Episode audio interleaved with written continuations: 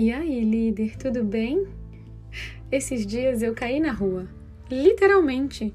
Meu salto enganchou na barra da calça e eu caí com as mãos no chão.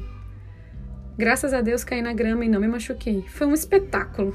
O coitado do motorista do Uber não sabia o que fazer. Foi cômico. Eu fiquei envergonhada por cinco minutos. Falei para mim mesma para prestar mais atenção e agradeci por não ter sido nada grave. E aí continuei a vida. Mais tarde, eu pensei em todas as vezes que caí.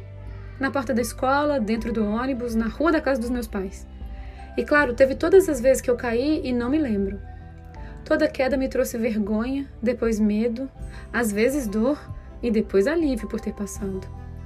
Mas em todas eu me levantei e segui com a vida.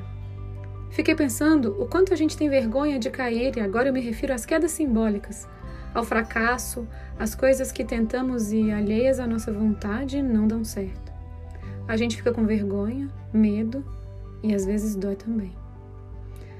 Diferente da queda física, que a gente deixa a dor passar, porque no máximo é o tempo da cicatrização de algum machucado, a dor da queda simbólica pode durar dias, anos, mesmo depois que já estamos de pé. Causa da dor não é mais real, mas fazemos questão de remoer. Para quê? Convido você, líder, a olhar para todas as suas quedas, como se fossem quedas físicas.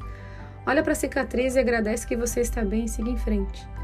Se você acabou de cair, talvez você esteja com vergonha, talvez esteja doendo, talvez você sinta medo.